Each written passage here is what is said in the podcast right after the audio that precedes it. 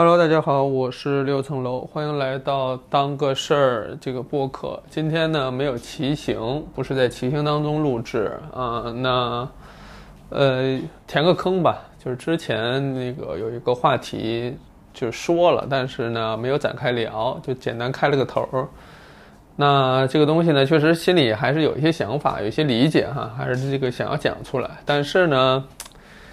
呃，这个不叫不叫苦于吧，就是我自己阅历还是很有限，看的书很少，所以我讲这个东西吧，顶多是来自我自己的理解以及我获得的一些非常碎片化的信息的一个汇总啊，所以它很难成为一个系统的分析或者说全面的探讨。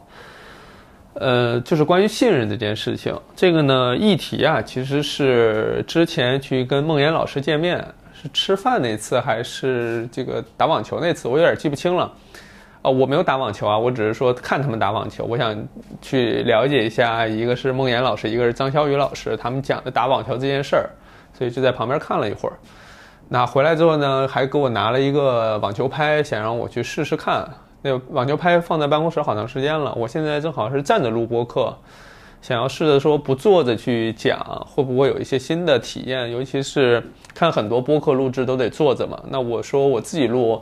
我岂不是可以站着录？可以在办公室边走边说哈，那我就能看到更多。那正好是看那个网球拍在那个桌上放着。嗯，计划是这周末或下周末，因为我们家附近有网球场，我看看人家那边好像有一些那种就是有教练陪练呀或什么的。因为我是新手入门嘛。看看是不是交一个费用可以先试试，然后网球也买了，可能周末会把这个网球拍跟网球背回家去试试看吧，我我我我体验体验哈。当然也有人说太晒了，防中暑啊什么的，肯定还是会重视了，因为我本身是医学专业，当然也知道这个防晒啊、中暑的一些概念哈，这个倒还好。那说回来，就是今天一个小的尝试，就是录这个站着录播课哈，边走边说，然后背着手看看镜子，然后还能。再揣摩一下今天的穿搭等等，反正就是这样的一个混合状态下去讲这个东西，我不知道会讲成什么样子，但我想要试试看。那说回来就是，呃，跟孟老师那天聊天，就是说提到一个关于信任的事情。然后呢，信任这件事儿，因为他们无论是做这个长期投资，还是说叫什么，我不知道理财还是啥，我。我说不太清楚啊，因为我不是很擅长这方面。还是说我们网上做科普或者做内容什么的，其实都很需要一个非常就是扎实的基础，就是彼此之间的信任。如果没有信任的话，这个东西是怎么讲没意义的。这样说可能残酷啊，但确实是没有意义。就是你讲一个东西，他如果不信，你就是对他再有用，再是为他好或怎么着，没有用。而信了，跟他落实到实际工作当中，或者落实到实际生活当中，其实也还有很大的差距。比如说，我们经常提醒大家要体检，可是呢，你很多人会知道，一一有一部分人会觉得说体检无用，没有必要，对吧？就是这个活着干，死了算，就是这种态度。这当然这句话是我导师说的啊，他 他对此的态度就是这个样子。你看，医学大专家。他自己有糖尿病，他对于糖这个血糖的管控其实也一般，然后秉持的状态就是因为那种大专家，这种老这这个就经历了过去很多事情的人，对于这种事儿看得很淡，所以他基本态度就是活着干，死了算。那有些人就对体检这事完全是不在意，就是他信都不信；还有一些人是信了体检这个事儿，但是不去体检，就是他他知道这事儿对自己可能有价值、有帮助，对健康有怎样怎样那样的，你让他说他也头头是道，但是你让他去做未必做。所以这就面临一个问题，就是你从不信到信是一个过程，从信到实际去行动落实到生活当中又是另外一个事儿。所以这个其实是一个很复杂的事情了。那那天跟孟老师聊，他以前也写过类似这样的文章，当然他那文章里可能就是旁征博引哈，就引用了很多过去的人对于这个信任的一个构成的一个理解。那我看了他那些，因为我现在思考一定是基于那次的谈话跟他写的文章，包括我在后期工作当中的一个感受哈，生活当中的一些感悟吧，汇总起来的。所以它并不是我独创，很显然也不是我，这也不是什么说多宝贵的财富啊，就更像是一个闲聊，分享给大家。那我不知道现在我这样走动过程当中的声音是不是 OK 啊？那我们尝试看，而且这本身也是一个例子，我后边也会有可能会 call back 到。那首先说回信任这件事情，我们会认为说信任，很多人可能会认为说信任是一个堆砌的过程。我先把我的一个结论告诉大家，就是我认为信任是一个减法，就是怎么去理解这件事情呢？就是你不是堆砌的东西越多越容易跟人建立信任，相反是，你有底气、有勇气，不断去在这个信任的堆砌过程当中不断去做减法，是有可能会建立起更扎实的信任。我举个例子哈，就是。我无论是之前去那个美沃斯，它就是一个医美界的一个大会上去做分享，去跟医生讲如何做做自媒体、做内容哈，如何进行宣传等等类似这样的，都涉及到一个关于信任的问题。就是你咱们做科普或做内容，你如果跟用户之间没有信任的话，其实是很难达成沟通的。而且信任这件事情也本身上是非常难实现的，它有一些方法跟技巧在里头。比如说哈，就是。现在可能都不灵了啊，以前可能还是灵。比如说一个镜头前有个双白的人，什么叫双白呢？就是白大褂加白头发，就是，对吧？不仅是医生，还是高年资医生。那他讲的话呢，你会天然的觉得就是很可信啊。这种信任就是通过一些外在的东西就能建立起来。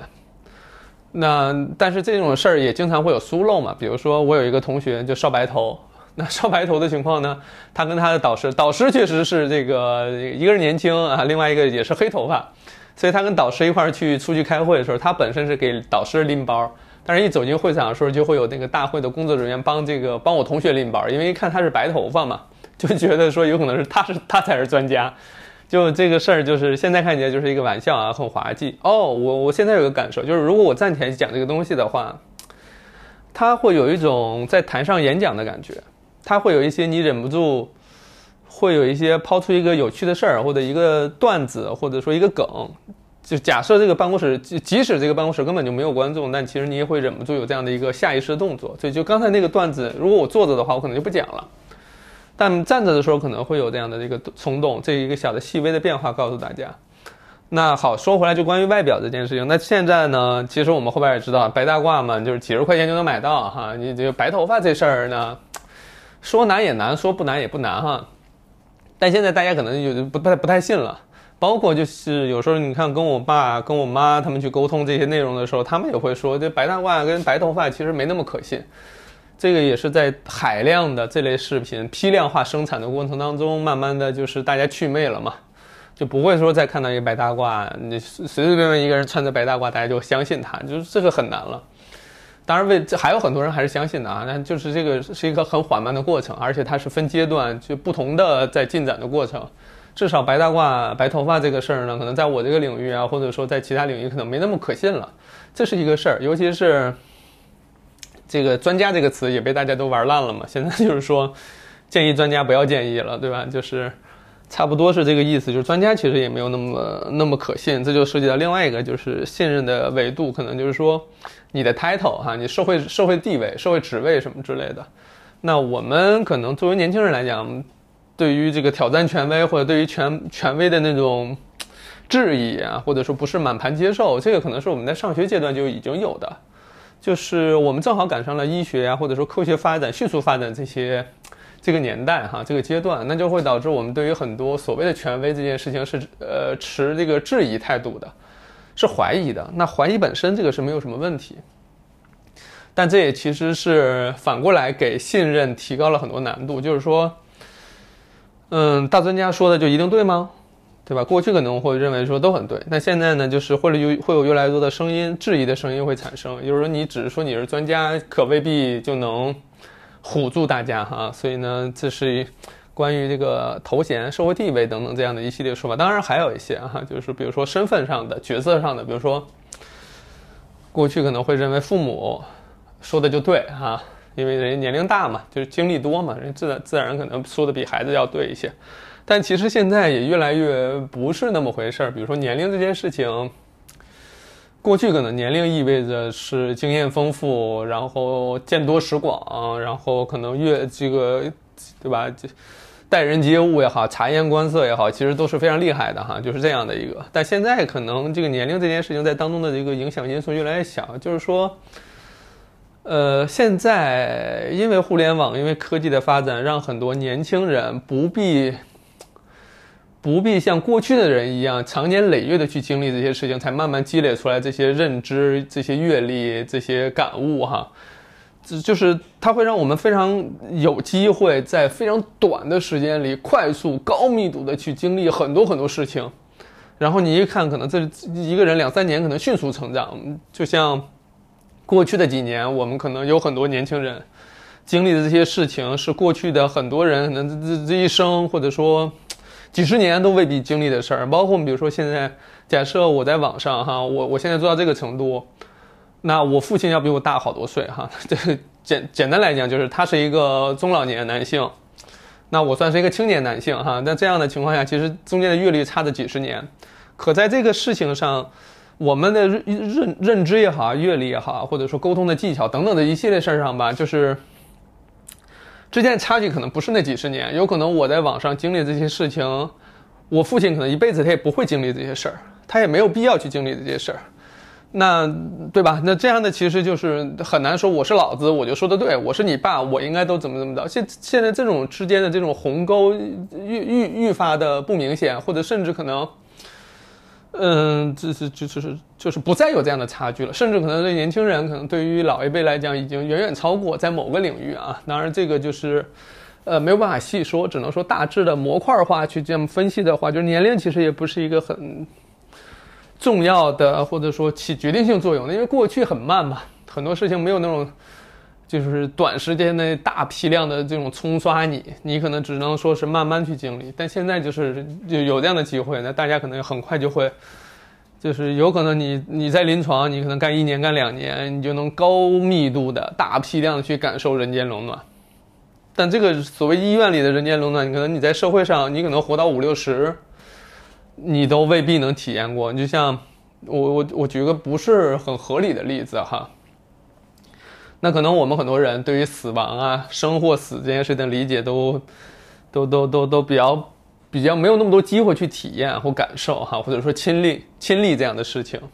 可你在医院呢，比如你妇产科，尤其是涉及肿瘤啊什么的，你可能短短一年里边你要经历很多这样的事情，新生命的诞生，或者说生命的逝去，你你可能对吧？你前面经手了这个患者。你接下来就要进行另外一个患者，就是很多这样的事情，所以你是高密度在经历这些事情。那你对于生死的理解，那很显然，他他他是不一样的，对吧？他在年龄划分上其实是，他他不再以年龄去划分这个事儿了哈。那有可能你像四五十你也未必经历这些事儿，或者说你只有身边的人遇到这样的事儿，那你在医院里你就可以天天看到这样的事儿等等哈。就我只是举个例子，我不是说要去渲染说。医生可能有机会见到这件事情，他的成长就更快。我也未必哈，因为有的人只见到了、经历了，但他未必这个走到心里去了，未必可以应用到他的这个生活当中。但有一些可能就是看到了，他就能应用过来啊。当然这是举例子来讲哈。那说回来，关于信任这件事情，我们慢慢说。过去有一些可以用来辅佐你成为信任、建立信任这个这这样的一个。建筑或结构的这些东西，有可能在慢慢的之后的很长一段时间里，会慢慢的瓦解掉。无论是你自己主动瓦解的，还是你被动瓦解的。比如说，你可能还是白大褂跟白头发，你可能认真还是在讲。可是呢，由于很多人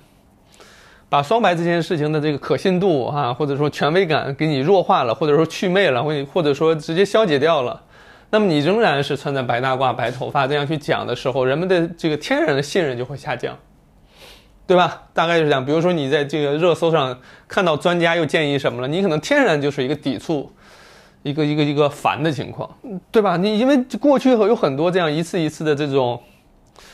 这种、这种、这种、这种无厘头的一些这种专家的言论。当然，这个不是专家，我因为你要去追溯的话，可能未必是专家这么讲的。是媒体这么说的，或者说真正跟专家对话的人，也不一定能听明白专家在讲什么。但他以他能他的理解，或者说以以以这个整个媒体的这个导向啊，或价值需需要啊，把专家可能讲了两三千字的一个演讲稿，或者说一段话，然后直接说成二十个字以内，讲了一个对吧，足以上热搜的一这么一个信息讲出来。那你说专家当然也很冤枉啊，但是没办法，因为你你表述这个东西其实是事先可能就要考虑到，确实有这样的情况，确实有可能断章取义，确实有可能，完全就是这个驴唇不对马嘴，就完全是有可能有这样的情况存在的哈。所以，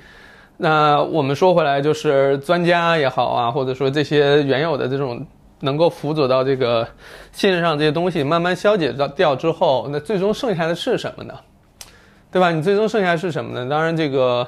有很多过去的，对吧？伟人或什么这不叫伟人，应该是有名的人嘛，或者我因为名字我一个也记不住啊。这个 我怀疑是生理性缺陷，很抱歉，就是这些名字我一个也记不住。或者说，我我需要非常努力，就是要花更更更更多的这个时间精力去记，才能记得住，就是就没必要在这件事上花哈。但是呢，就是说信任这件事有很多维度，有人说是它需要至少需要有，呃，你的这个叫什么同理心、专业度，甚至可能有真诚，呃，或者是坦诚哈，或者说还有一些，呃，什么共感。还有是，或者说是你所谓的严谨等等，就是你这个信任可能要跟一个人之间建立这个关系，可能你要有很多因素或者说元素构成。就你首先你在自己的专业方面是不是足够专业、足够严谨？第二个呢，就是你是不是有同理心？这个所谓的同理心是指，当然我们也知道，就人间悲欢不相通哈，就是你你这个同理心这件事情，它的一个前提是。你知道我不可能跟你感同身受，我也知道我不可能跟你感同身受，但是我有没有办法在这一刻让你觉得咱俩是站在一个战线上的，咱俩是一伙的，这种感觉，其实它是我我不能说它是有技巧的，但是它是一个非常微妙的感觉，或者说一个微妙的，呃处境下的一个处理，这个不是说。说我用一些技巧，或者说我有一些这种的方式方法就能实现的哈，这个其实很难。但我们要知道，至少有这个这样的一个认知的基础。你不能说我我告诉你，我就是跟你感同身受，我就是这个非跟你站在一块儿的。你这样硬说，其实对方是感受不到的哈。当然，这些其实都是过去人总结出来的东西哈，就是呃，我不确定这个是不是一定能够建立信任。但是呢，在看这些的时候，因为不同的专家老师可能给出的模型都不一样，给出的公式都不一样。但在每一个，就是我们刚才提到那些词，它似乎都像是我们玩的一个游戏，叫做堆堆乐。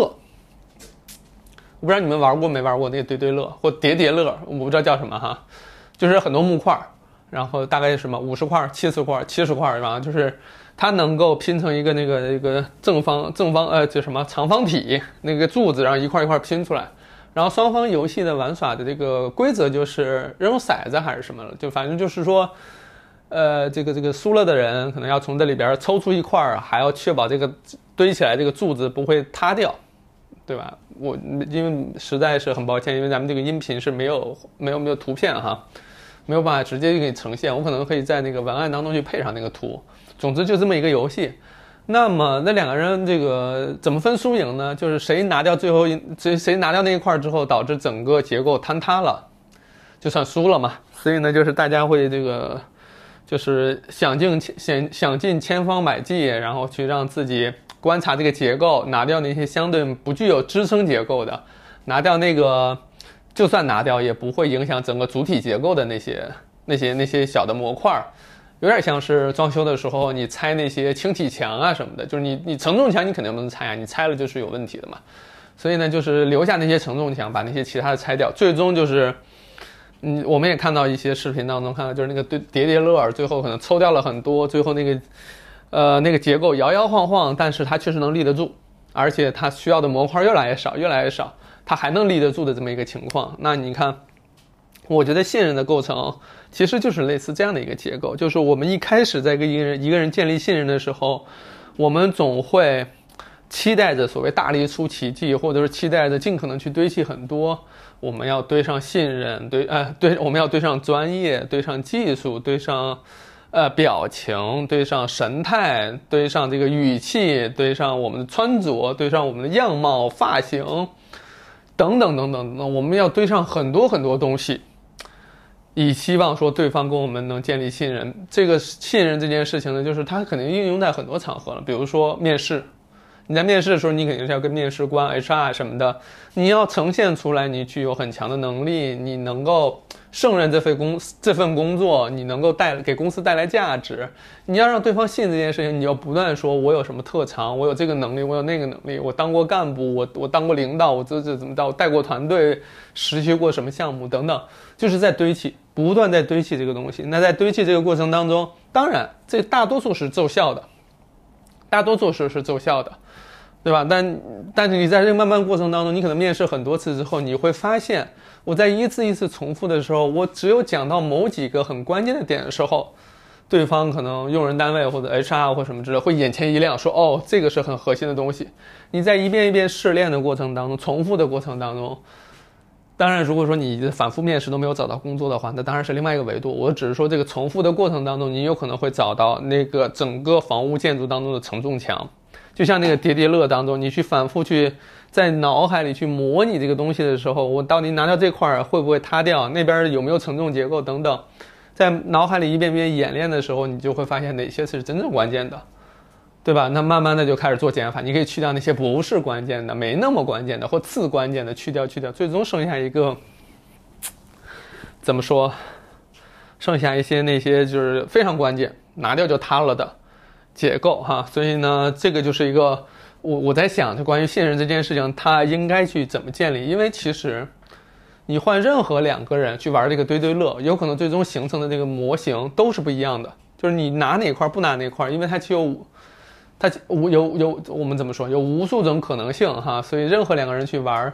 游信任这场游戏哈，慢慢去掉那些不重要的那些模块，你都会发现。任何两个人之间建立那个信任，都不是有一个公式可以归纳的，它一定会有几个关键的承重结构的模块，但一定不是完全一样的，因为两个人就是不一样，对吧？你你双方不一样，别说，别说双方不一样，就一个人自己，他可能随着阶段啊状态不一样，他都会产生不同，所以两个人呢，构建出来那个信任的关系的关键因素可能就是不同，对吧？这个其实就是。呃，从某种程度来讲的话，就信任就很难有一个这个放之四海皆准的公式。但它确实是盖任何房子都要有什么钢筋混凝土啊，有砖块呀，有水泥，它这个构成元素基本还是统一的。但是它们的组合方式，它们的使用形态肯定是不一样的。所以呢，就是我自己倒是秉持着说，这个信任是没有模板的，也没有公式的。就像你是听众，我我是一个这个播客的这个叫什么主理人还是主播哈。我们之间的信任其实是怎么建立起来的，我也不知道。它到底有哪些因素去构成的，我也不知道。既不是刻意为之，我也无意把它弄得很清楚。因为信任有时候的形成，你讲不清楚它是哪一点打动你的，对吧？就是，但这个过程当中，其实我是感知我在做科普的过程当中。到今年可能九年，快十年的这个时间当中，我其实也是在信任这件事情，就是跟读者之间建立信任这件事情，而是在不断做减法的。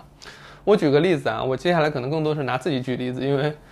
呃，一旦这个模型告诉大家之后，它肯定是基于我的认知去建立起来的，所以我只能说从我的经历来讲哈，比如说一开始。我在医院工作的时候，那我当然是希望大家都知道我在医院工作，还是一个三甲医院，还是北京知名三甲医院或怎么着。我也是毕业院什么什么院校，然后师从于什么什么导师，那肯定是希望说让大家知道说哦，这个人至少从他的履历来讲，从他受教育程度来讲，从他这个工作的工作的这个医院来讲，是值得信赖的。咱先不看他讲什么，也不看他长什么样或什么这，但至少，呃，对吧？我我我这个是值得信任的。对吧？这种是其实是有，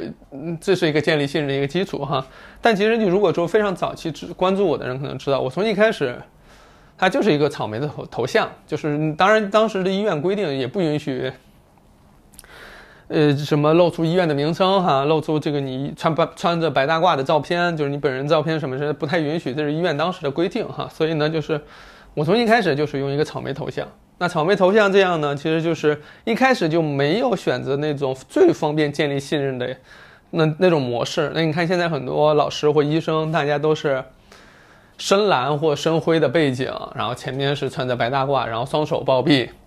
然后露出那种严谨又不失礼貌的微笑。有的甚至可能是没有微笑，但总之呢，是让你感觉他一下就很专业，对吧？而且当中大多数都是双手这个交叉抱臂这样的一个状态。我也不知道为什么，不知道为什么，就是这这好像一拍医生都是要拍成这个样子的。很多医院拍的那种，就是他们那种胸卡上哈，照片也大多是这样的，好像插兜也不对，然后那个白大褂敞怀也不对，反而就是抱臂这块是，嗯，我觉得，但这是我最常见的，有有可能有还有其他的哈。在这样的情况下，就会导致说，呃，这个这个很多医生都是会选择这样的头像或这样的形象照作为自己的这个，就是视觉上传递给大家的。那所以，我就会要经历说很长时间，有人会问你为什么用草莓头像啊，或者说你到底是个啥呀？到底是不是人啊？等等。呃，人当然他不会这么办，他可能说你是干嘛的，对吧？所以呢，一开始可能并没有这样，也没有提到什么医院呀、职称什么的，可能偶尔会提到导师啊或什么的这样的一个情况。那我更多的是要是要以我的专业哈，有我以我的内容去跟大家去讲解、去分析。所以一开始很多人看这个东西，他是不信任的，对吧？然后非常早期的一批读者哈，非常非常早期的一批读者，其实有时候有的是来自我师师姐、师姐还是师兄的门诊，就因为早期非常早期写的那些科普文章。呃，就是师兄师姐他们会觉得在门诊去跟患者再重复解释，其实很累，所以呢，他就把那个那我当时写那些文章，就申就是叫什么输出一个二维码就贴在门诊，我不知道现在有没有啊，因为医院有时候翻新什么的可能就没了。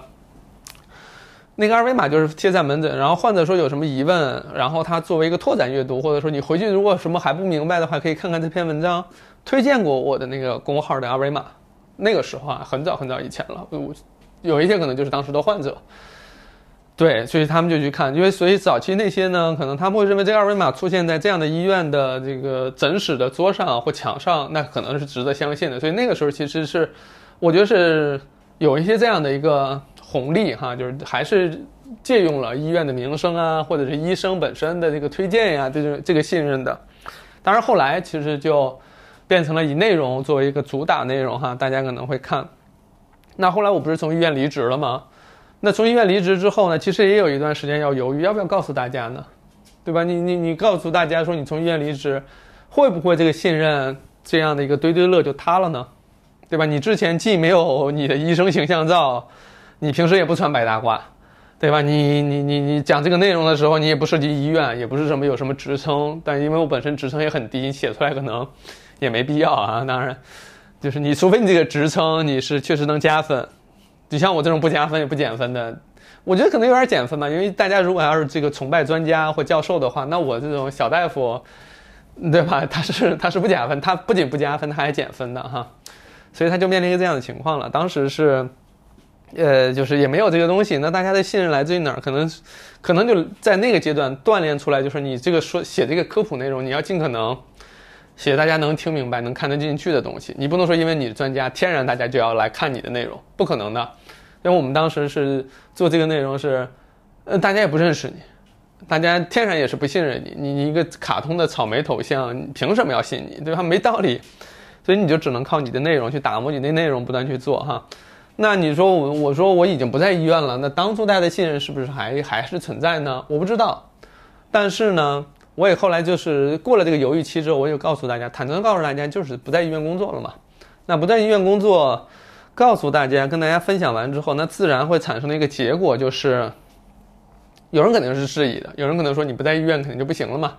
你不在一线了，你可能对于医学技术或什么的了解就落后了，或者说推迟了，或者我干脆就不行了，对吧？这这这，我觉得这个倒也可以直讲了，这个是无所谓。大家有这样的顾虑当然是 OK 的，因为大家还是认为科普内容是跟医院是高度相关的。但其实，呃，我也没有必要去跟大家解释。我因为我在之后还在不断做内容，不断做做做内容。那在做内容过程当中，我当然是希望我的内容仍然是保持准确的、科学的、有效的，对吧？所以我可能要看很多的文献，查很多资料，然后看很多书，包括要要跟很多临床上的我师兄师姐师弟师妹。包括以前的同事等等，要去沟通，要去交流，要去再去看他们现在的临床的进展情况。当然是这个就渠道是很多的啊，路径也是很多的，但这个是需要我，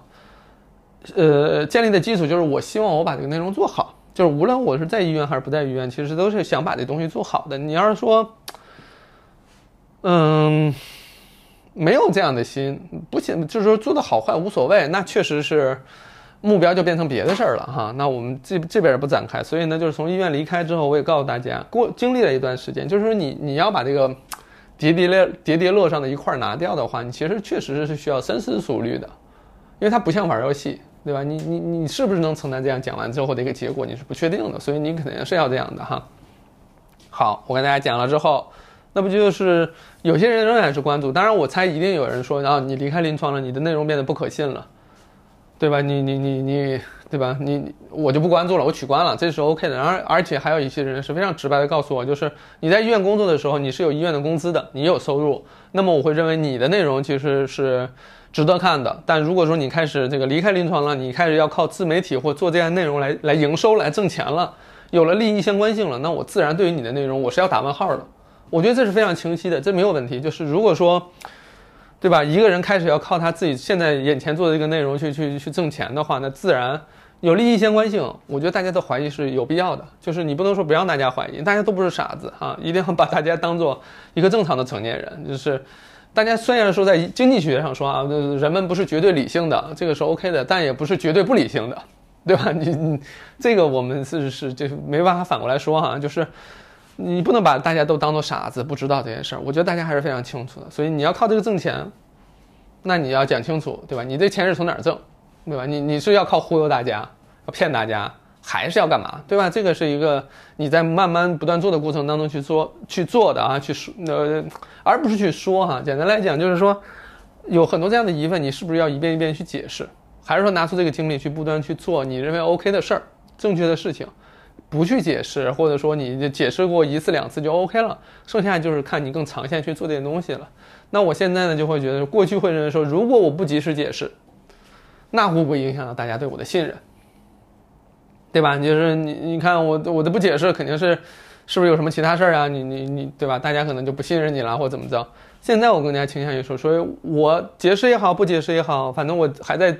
对于我自己低头做的这件事儿，就是非常强的笃定，我是很信的，很很很确定的。然后我内心对于他的评价也是非常 OK 的。我认为这就是我可能毕生的事业，我要做。所以解释或不解释这件事情，我可能都要做，对吧？所以我可能就会认为说，我解释当然是 OK 了，但就是不解释，我也不代表说我就觉得啊，我就失去大家信任了，就就完了。我对这件事也没那么觉得害怕，所以我在。不断去做减法，就是尤其是跟大家建立信任的过程当中，不断去建做减法的过程当中，我其实是对于我现在做的事情更加聚焦，也更加笃定的一件事儿。比如说这个播客，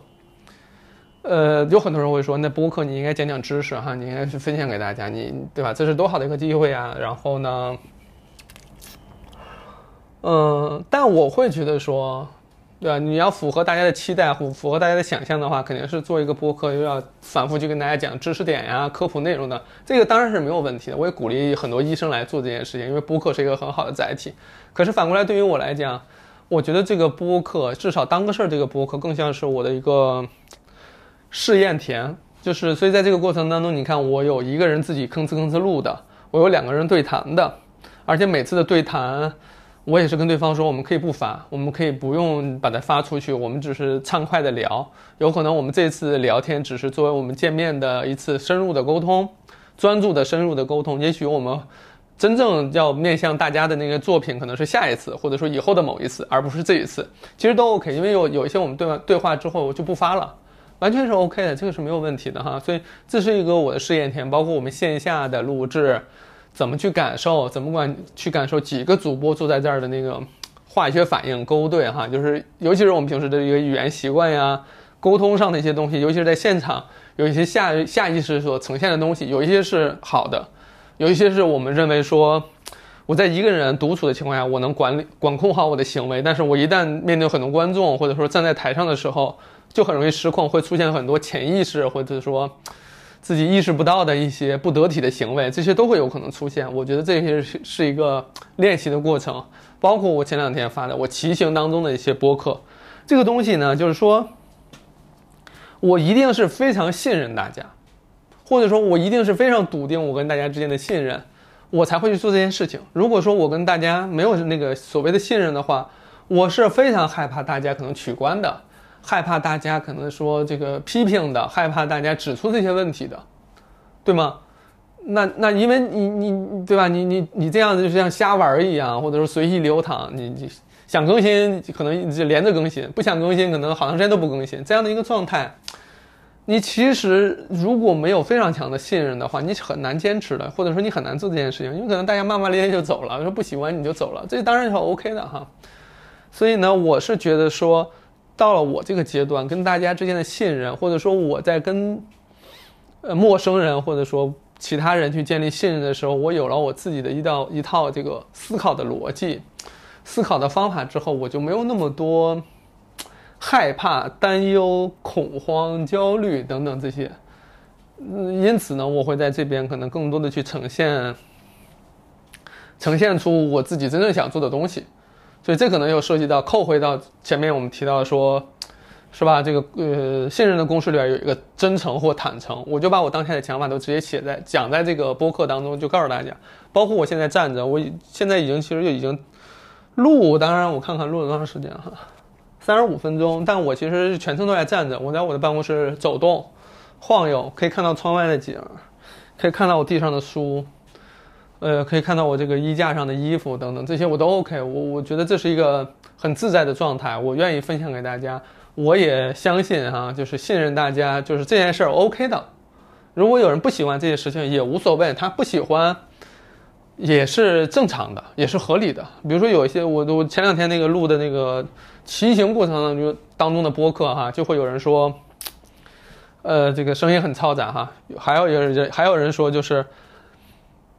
你第一次发那个骑行播客的时候，我没有第一次就是很坦诚的指出这个不好，不喜欢这个东西，导致你又录了第二期，这是我的错啊，等等这些。当然这也是很好的互动了，我觉得这很有意思。但这是我认为的信任的存在，就是我是 OK 的，我是 OK 的，我也可以承受。大家不喜欢取关，或者说，嗯，这个批评等等这样的声音，这是我做这件事情的一个必然结果，这是我自己选的，所以我觉得 OK 哈，就是就没什么问题。包括现在站着没有问题的，都 OK。就是你大家会觉得说你这声音忽远忽近的，或者说你的语气好像也，对吧？没有做的那么稳定，OK，嗯，我觉得是可以的，就是不是多大的事儿哈。这个就是一个测试。那如果说这是一个很好的测试，如果说 OK，那我可能未来。我可能这个一个一个麦克风拖两个这个就是这个收音的设备哈，我可能跟朋友就在二环，或者说楼下边走边聊，行不行呢？可能旁边有嘈杂的声音或者怎么着，或者说，呃，比如说啊，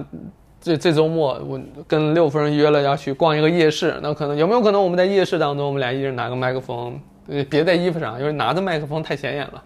会引得别人看。所以我们就别在衣服上边走边说，那这个过程当中可能吃的声音、说话的声音、身身边的嘈杂声可能都能看到，呃，这这抱歉都能听到。那在这样的事情上，我觉得这个播客有一个新的载体形式就会出现。我很喜欢尝试这个东西，而且我认为尝试这件事情本身，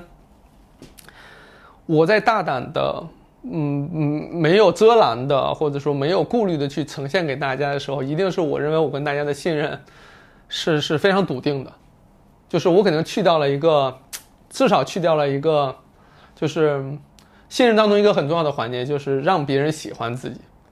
对吧？就是可能这个信任这个堆堆乐当中，我把这个拿掉了之后，我就会发现说，OK 的，那我可以自在的去做自己，我可以尝试很多东西，并且这个尝试我还愿意去公开尝试，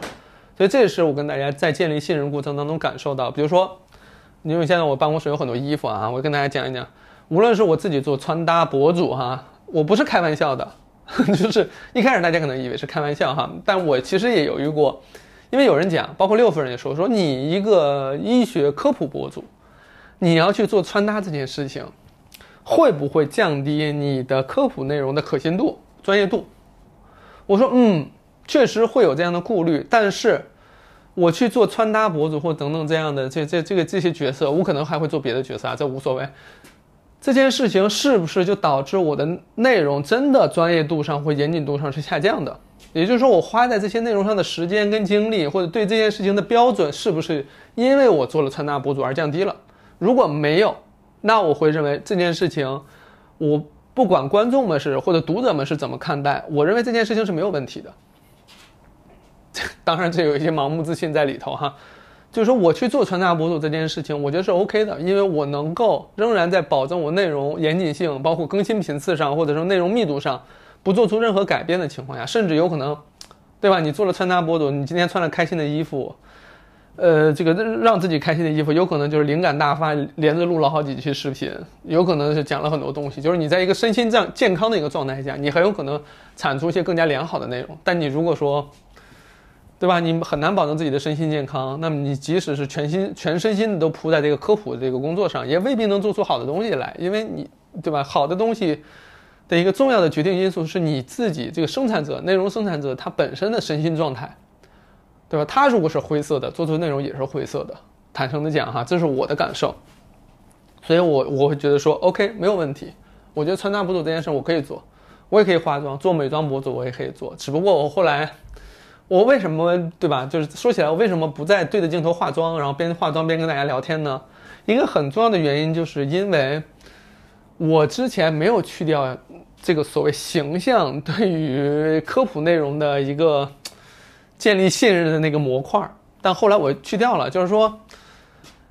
呃，逐渐去掉哈，就是你你要你要知道，因为你一个视频你发出来之后，有很多有一部分人其实是不看你内容的，他就看你的脸，他我我觉得这不是有有些不是恶意的啊，或者说绝大多数不是恶意的，他是要找个话题跟你聊，因为你在视频当中讲的知识越周详，他想跟你聊天或产生互动的冲动就越强。那越强，那个冲动从哪儿去去消解它呢？或者说释放它呢？它只能从你的外表、发型、眼睛、表情、谈吐、呃态度、情绪，它可能只能从这些角度讲。因为你如果知识讲得很完整、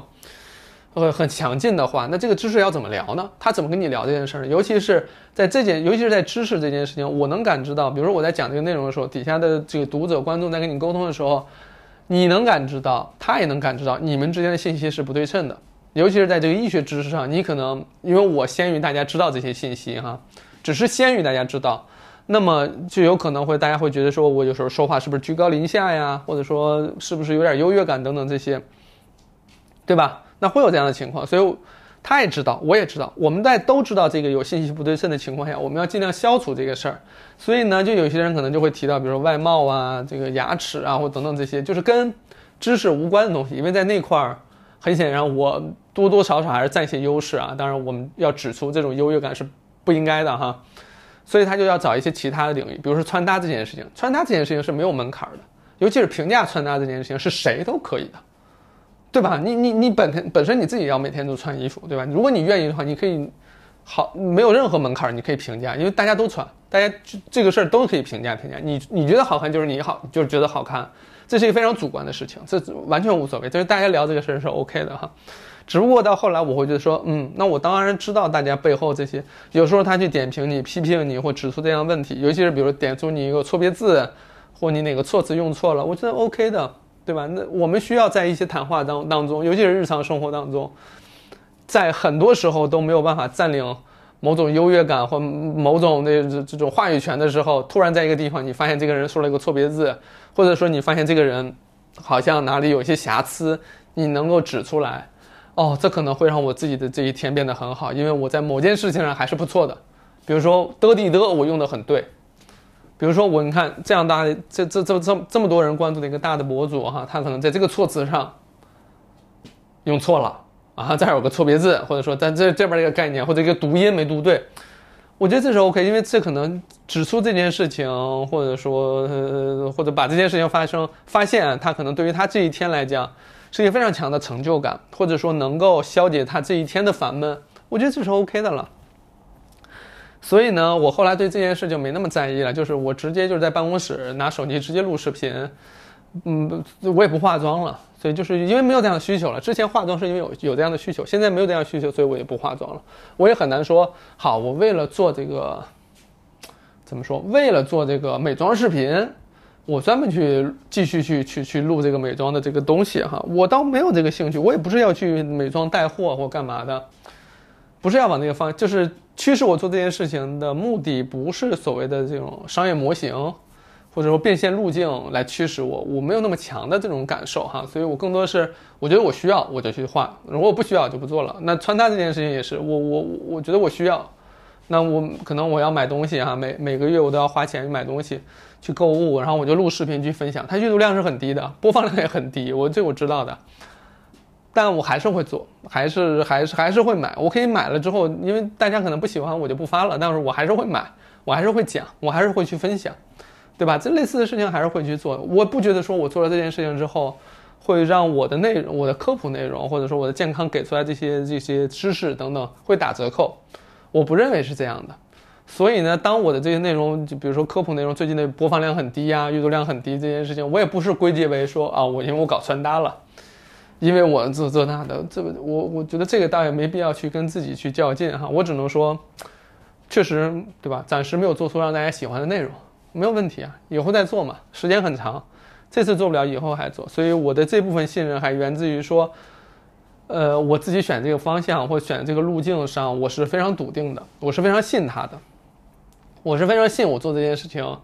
长期做下去，无论是对于这个我自己还是对于更多人，都是有价值、有意义的。我信这件事情，所以呢，我我我很多时候我也没那么着急，没有那么迫切，说我不行，我必须要做，不做不行或怎么着，对吧？所以呢，这个是关于信任这件事情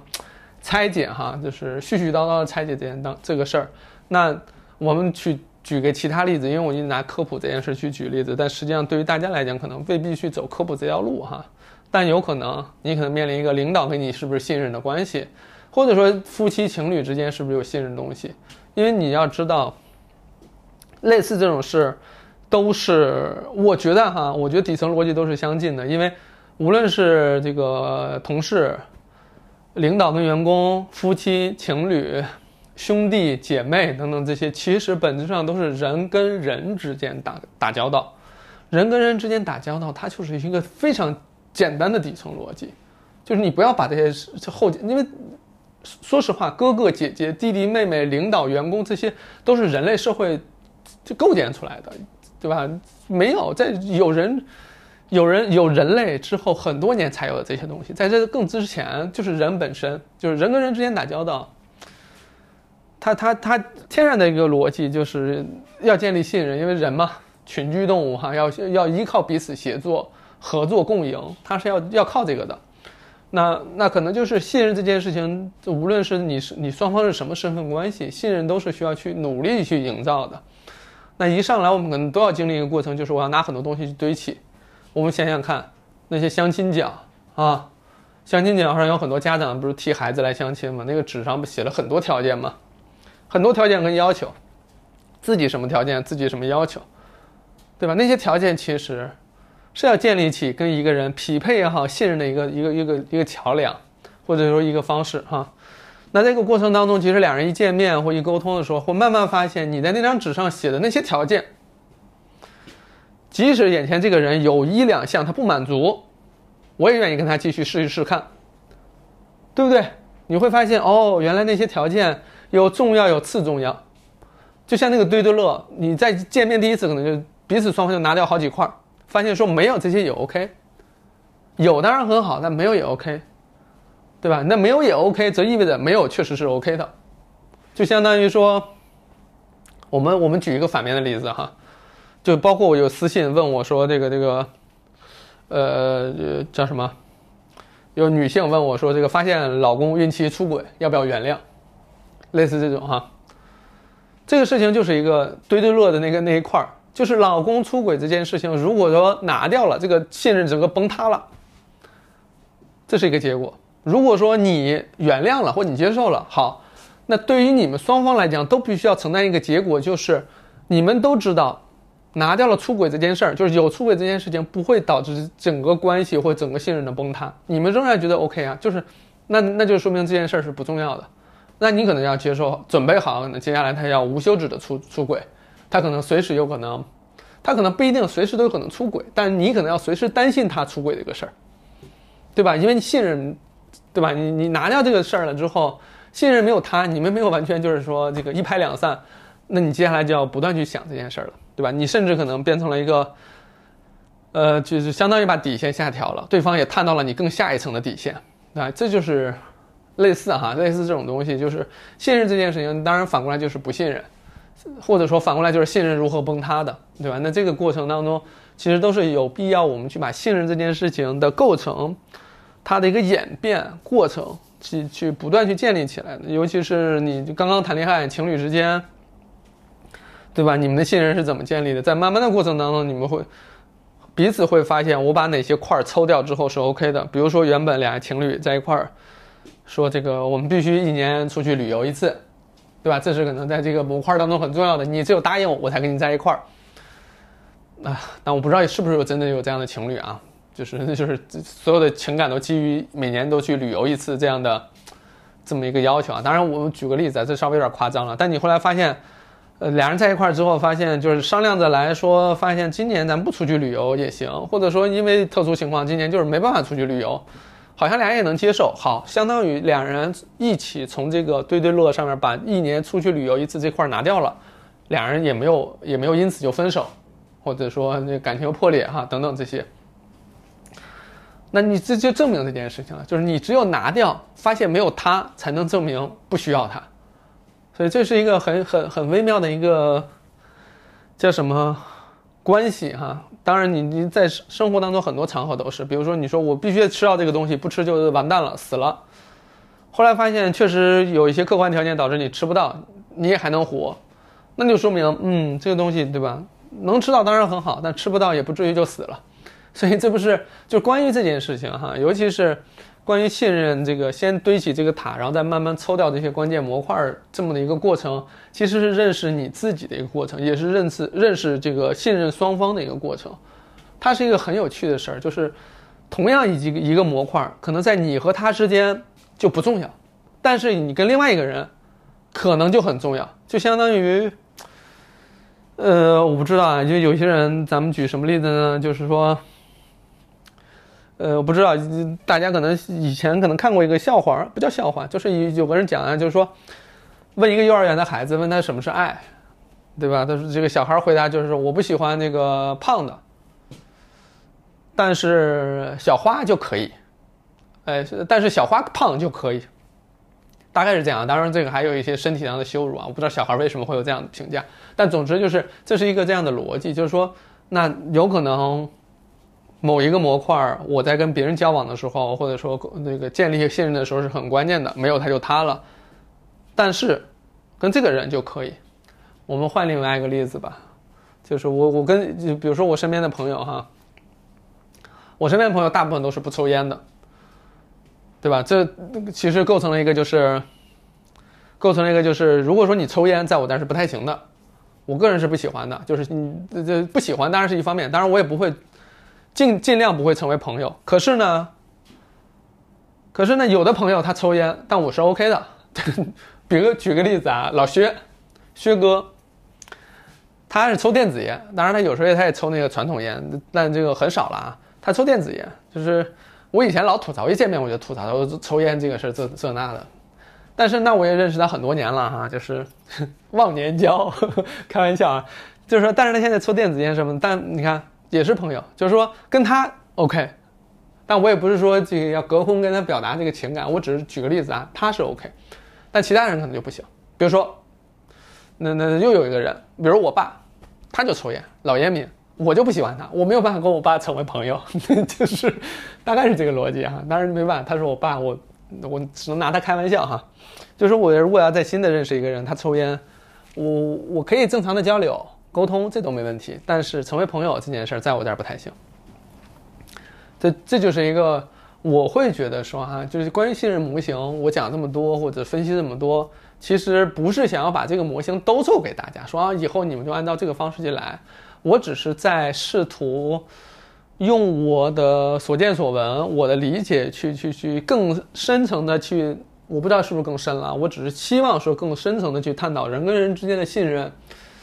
建立、演变、变化、崩塌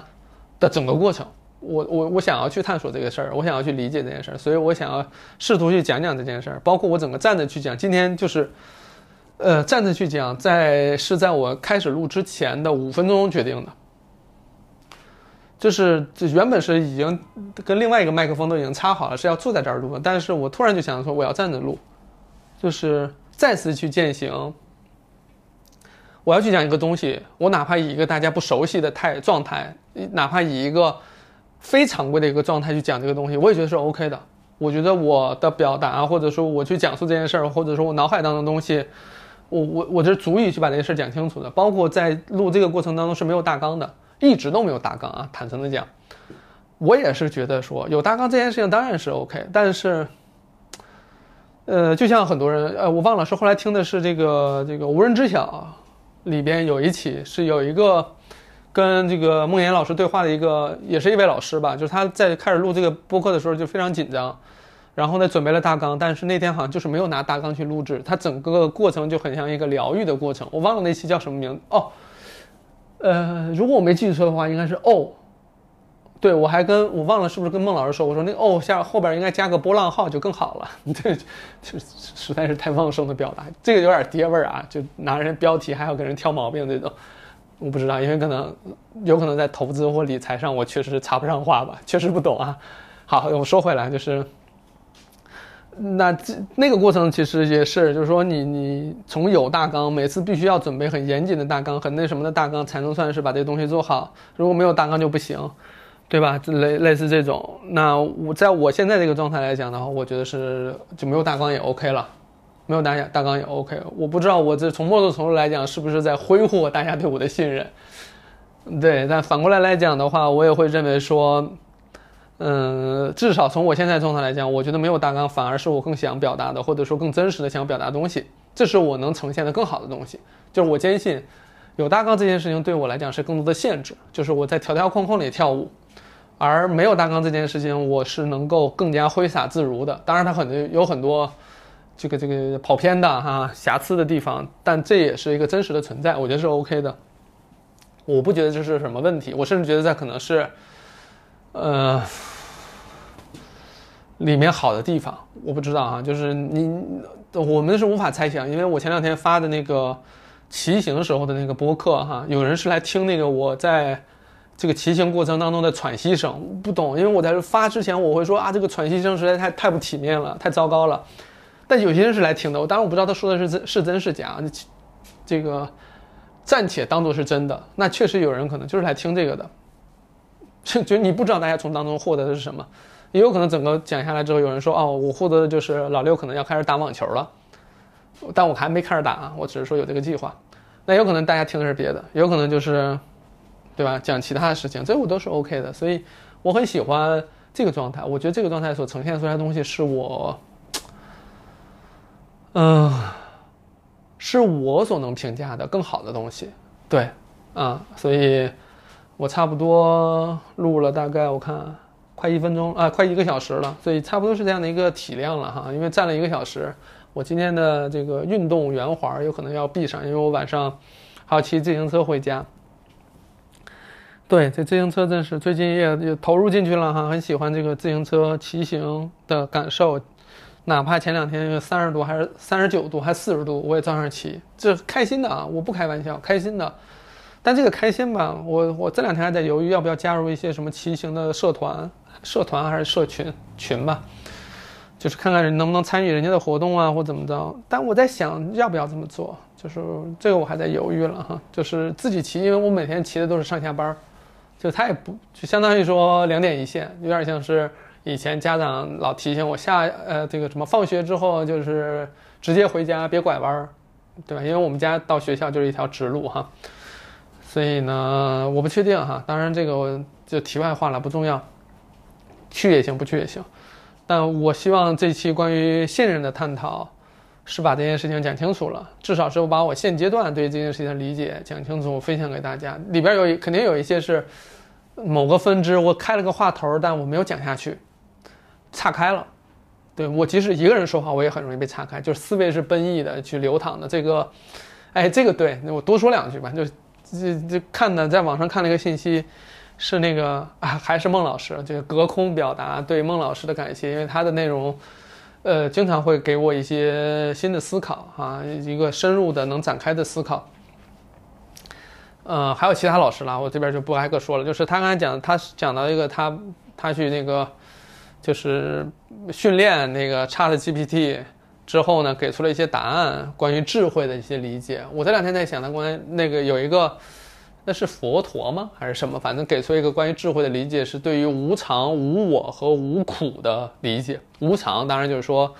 呃，世世事无常哈，很多事情是在变化的，并不是一成不变的。你如果追求 stable，就是稳定哈，就是那基本上是不太可能的，你只会陷入更大的痛苦。那所谓无我呢，就是自己的感受、自己的追求、自己的这那呢，就是你太多自我也会有很多限制，因为你一旦有有太多自我，你就希望所有事情都在你的掌控当中，你是可控的，那又回到无常这个阶段，就是你你没有办法让所有事情都按照你的计划进行，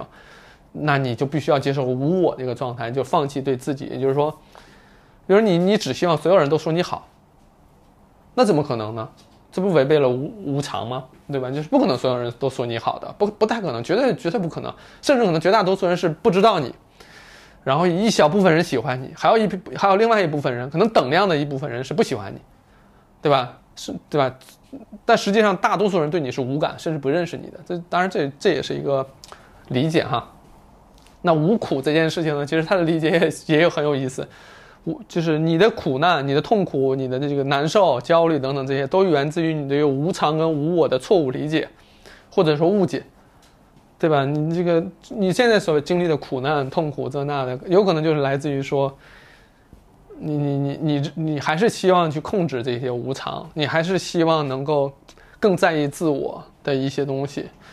那你可能就要痛苦了嘛。所以呢，这三个还挺有意思的。我就是人工智能给出这样的答案。很有意思，就是我我倒不拒绝人工智能这件事情哈，我也不不是说因为是因为是人工智能，所以我就不看，我也不想，我还很愿意顺着很多，呃别人表达的东西或讲到的东西去顺着往下想的，这对我来讲很有意思，就是就相当于别人开了一个话头儿，你虽然不用跟对方对话，但是你可以顺着这个话头去思考、去想、